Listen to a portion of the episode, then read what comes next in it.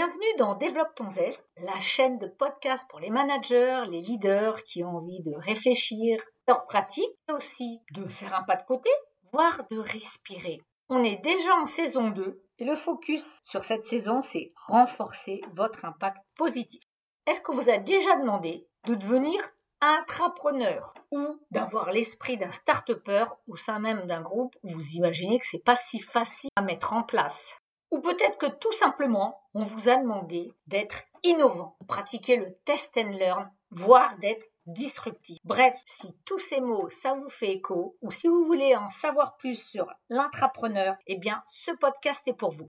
Bonjour, je suis Nathalie Rocher, coach de dirigeants et entrepreneur. Aujourd'hui, le sujet que j'ai envie d'aborder avec vous, ce sont les cinq principes de l'effectuation pour développer un esprit d'intrapreneur. Oh là là, vous allez me dire, mais non, c'est bien compliqué ce titre. Intrapreneur, effectuation. Eh bien oui, nous allons ensemble peut-être démystifier des principes que vous connaissez un petit peu, voire pas du tout. Alors on y va? J'avoue que la première fois que j'ai entendu parler de ce mot intrapreneur, j'étais pas très claire sur le sujet. Surtout que les clients m'ont dit, bah, Nathalie, on aimerait bien vous accompagner des jeunes, des moins jeunes, leaders, managers, à devenir entrepreneurs. Vous voyez ce que c'est, vous? Vous êtes aussi entrepreneur. Alors pour être honnête, non, je ne voyais pas vraiment. Bien sûr, j'avais en tête qu'il s'agissait là d'un problème, ou plutôt d'une solution versus la posture. Comment faire, comment avoir une philosophie autre. Au-delà de la posture, comment on s'organise? Alors j'ai fait une petite recherche.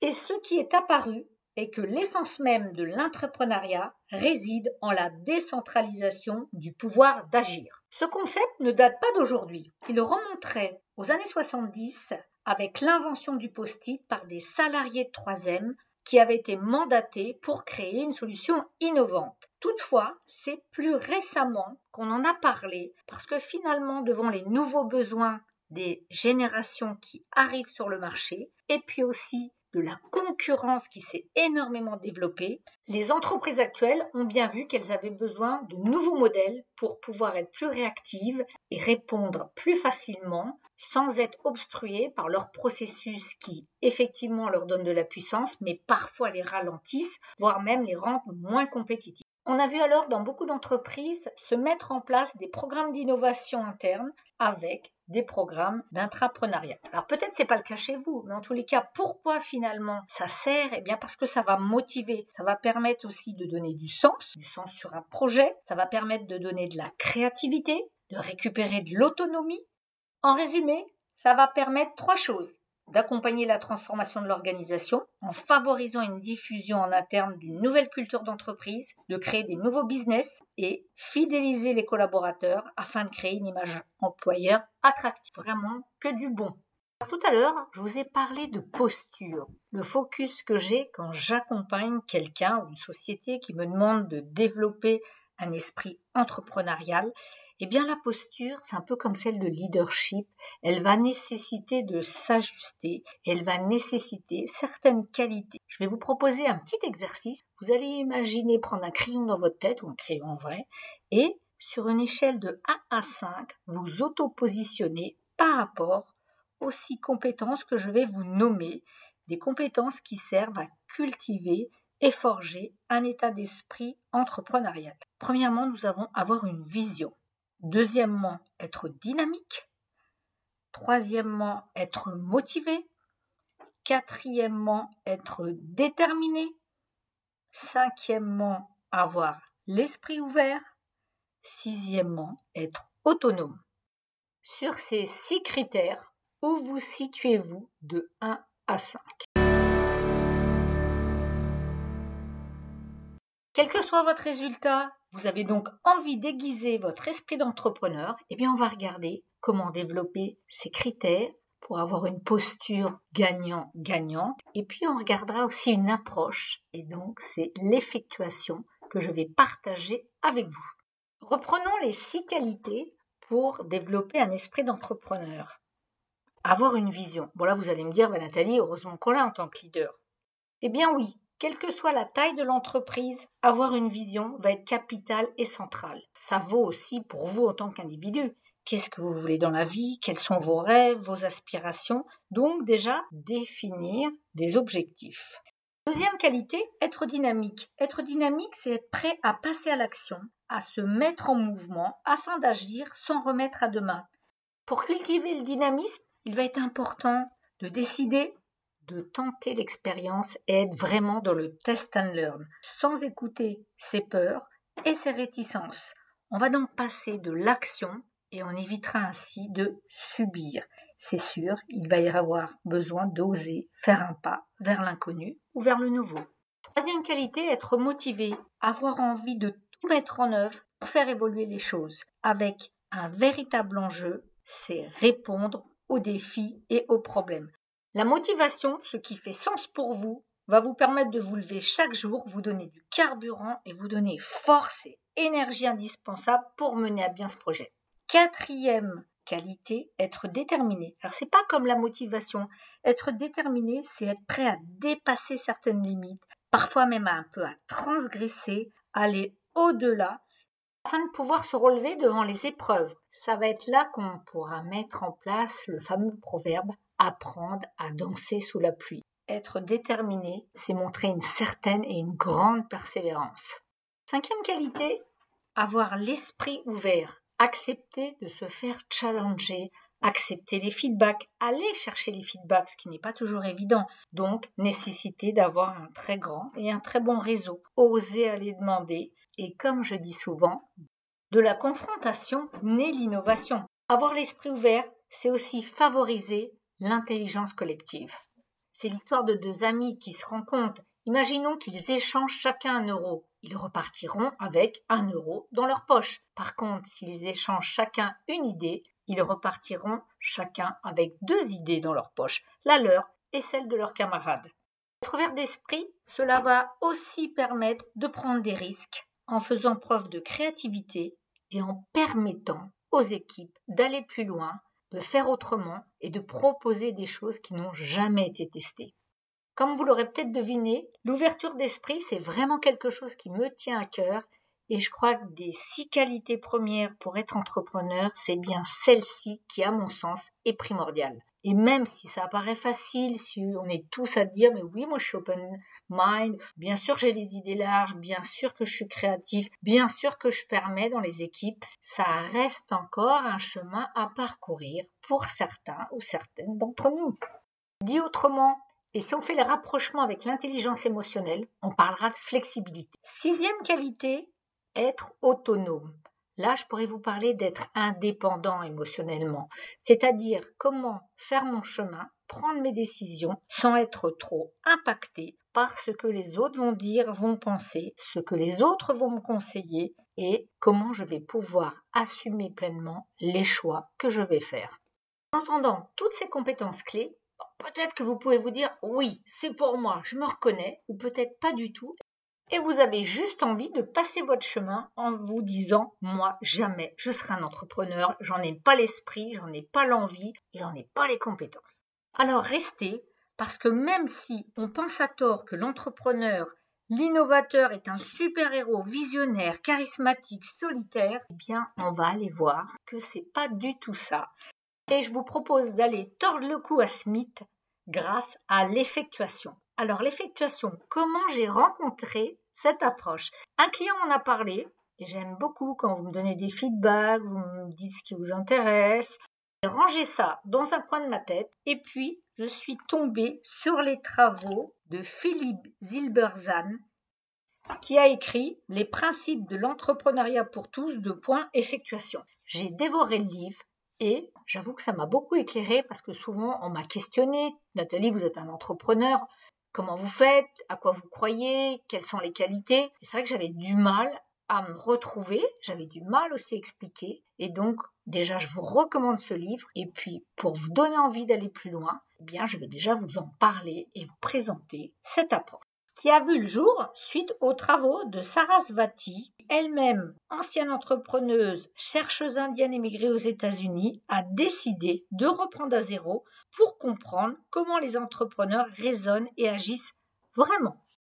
En aucun cas, c'est une recette magique. Ça va être plutôt des principes, c'est-à-dire des règles empiriques tirées de l'observation d'entrepreneurs qui favorisent le succès, mais ne le garantissent absolument pas. Je vous ai dit qu'on allait tordre le cou au mythe de l'entrepreneur magique, eh bien, ces principes peuvent s'apprendre. Ce qui est intéressant dans cette approche, c'est qu'elle va prendre le contre-pied de ce qu'on a l'habitude de voir ou de faire. C'est-à-dire, souvent, on commence par définir un but, c'est-à-dire un objectif. Après, on va chercher les causes, c'est-à-dire les moyens nécessaires pour l'atteindre. Et on va chercher à optimiser. L'effectuation, on va s'y prendre différemment. L'effectuation consiste non pas à partir d'un but pour déterminer ensuite les moyens nécessaires pour l'atteindre, mais au contraire de partir des moyens dont on dispose pour imaginer les effets possibles. Par effet, comprenez les buts possibles. La créativité va donc être de mise parce qu'il y avoir besoin d'imagination. Alors, hâte de découvrir ce qui pourrait vous permettre d'avoir un esprit d'entrepreneur. Voici donc les cinq principes. Principe numéro 1. Démarrer avec ce qu'on a. Un tien vaut mieux que deux, tu l'auras on parle entrepreneuriat, on pense souvent aux moyens qu'est l'argent. Eh bien, vous seriez surpris de voir que ce n'est pas le premier moyen. Bien sûr que c'est important. En premier, ce qui va être important, et les questions à se poser, c'est qui je suis. En deuxième, ce que je connais. Et en troisième, qui je connais. Voilà trois belles ressources. Posez-vous la question qui je suis. Votre personnalité est votre première ressource. Vos qualités, vos pépites, et donc utilisez ce que vous possédez, votre créativité si vous en avez, votre sens des relations. À partir de là, en puisant dans votre personnalité et vos ressources, vous allez pouvoir progressivement avancer. Deuxième question, ce que vous connaissez. Faites l'état de vos compétences, de vos talents, reconnus, moins reconnus. Et troisième question, qui vous connaissez? Bien souvent, on a des liens qu'on n'a pas toujours cultivés. En tous les cas, il y aura toujours des parties prenantes qui vont être intéressées par votre sujet, votre projet. Bien souvent en coaching, quand je vous demande alors quels sont vos liens, vers qui vous pourriez vous tourner, avec qui vous pourriez deviser, eh bien, au bout de 2-3 minutes, plein d'idées vous viennent. Ah, mais oui, j'ai tel ami qui est là, puis j'ai connu un tel, c'est vrai qu'on est resté en lien, on pourrait le contacter, on pourrait peut-être lui proposer de. Comme vous le voyez, les premières ressources, c'est vraiment vos compétences, qui vous êtes, ce que vous connaissez et aussi qui vous connaissez. Et on est bien souvent étonné parce que ce n'est pas à partir de l'argent que le démarrage se fera au niveau des moyens fondamentaux de l'entrepreneur.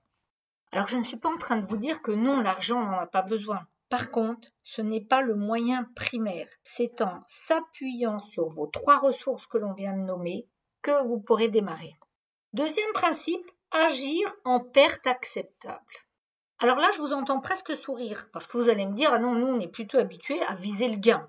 Eh bien oui, mais sachez que si vous agissez en perte acceptable dans un monde VUCA, il y a beaucoup d'incertitudes qui caractérisent les marchés, cela vous permettra d'avancer plus vite et sûrement plus souvent. En effet, quand je sais ce que je suis prêt à perdre, je peux me mettre en mouvement. Si je sais ce que je vais perdre, je peux contrôler mon risque. De cette manière, cela va libérer l'énergie et ça va vous permettre de passer du pourquoi pourquoi pas. Principe numéro 3, obtenir des engagements ou le patchwork fou. Un des principes les plus importants de l'entrepreneuriat est demander de l'aide aux autres. Le patchwork fou en une phrase, vous êtes réellement intéressé par mon projet? Alors aidez-moi à le concrétiser. Alors évidemment, comme il y a moins de logique, eh bien ce n'est pas un puzzle qui va s'assembler, mais différentes façons qui font que ça ressemble à un patchwork. C'est aussi une étape fondatrice qui va permettre que le risque ne repose plus seulement sur l'entrepreneur, mais aussi sur toutes les parties prenantes. Principe numéro 4, tirer parti des surprises. Autrement dit, si on vous donne des citrons, vendez de la limonade. J'avoue que celui-là, il me plaît beaucoup parce que c'est une autre manière, et en coaching on le dit beaucoup, de percevoir la vie. Comment je vais, en faisant un pas de côté, considérer ce qui pourrait être vu comme un obstacle, comme une opportunité.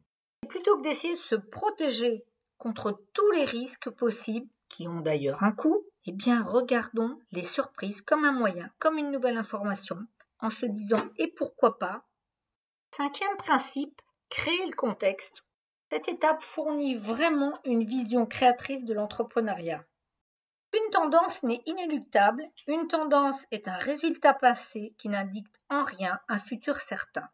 Regardez l'avenir comme il pourrait être, ou mieux, comment vous aimeriez qu'il soit. Vous avez la possibilité de le faire évoluer, parfois de manière très importante. C'est pour ça qu'il va être intéressant de travailler sur les modèles mentaux, de faire un peu table rase de toutes ces phrases qu'on a déjà entendues, genre on a toujours fait comme ça, c'est impossible, c'est évident qu'il faut faire comme ça. Et là, de nouveau, arrivera la question d'avoir l'esprit ouvert, d'avoir l'idée d'être challengé, de revoir ses idées, de faire le pas de côté, en prenant l'habitude de questionner. À cette étape, une question à se poser, comment puis-je changer mon environnement pour qu'il corresponde à ce que je souhaite? Créer un contexte avec vos parties prenantes, collaborer et là, n'hésitez pas à utiliser l'intelligence collective. L'innovation est vraiment possible dans tous les secteurs. L'entrepreneur que vous êtes ou que vous allez devenir peut créer de nouveaux marchés, de nouvelles idées, se renouveler, réinventant en questionnant les modèles mentaux. Rien n'est inéluctable, tout dépend de l'action humaine. L'avenir dépend donc de ce que nous faisons, de ce que vous faites. Il n'est pas déjà écrit résumé, je vais m'appuyer donc sur les propos de Philippe Zilberzan, dont je recommande une fois de plus le livre. Et j'ai envie de vous dire que l'effectuation, c'est pour tout le monde. Donc, inutile de pleurer sur ce que vous n'avez pas, parlez de ce que vous avez, même si c'est pas grand-chose. Demandez-vous ce que vous pouvez faire avec cela, démarrez avec ce que vous avez. Faites des petites choses, parce qu'au moins, vous pouvez les faire tout de suite sans demander la permission à personne. Agissez et agissez suivant la perte acceptable. Quand j'agis, je progresse et progresser, c'est vivre. Appuyez-vous sur les autres plus que sur votre supposé génie et ne sous-estimez jamais l'incroyable réserve de bonne volonté que les autres ont pour vous.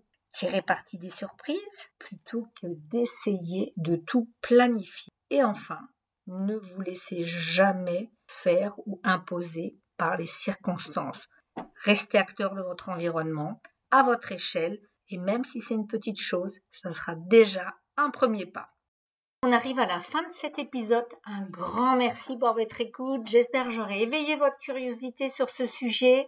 Retrouvez-moi sur LinkedIn comme slash Nathalie Rocher tout attaché petit-coach sur le site Vista Partners.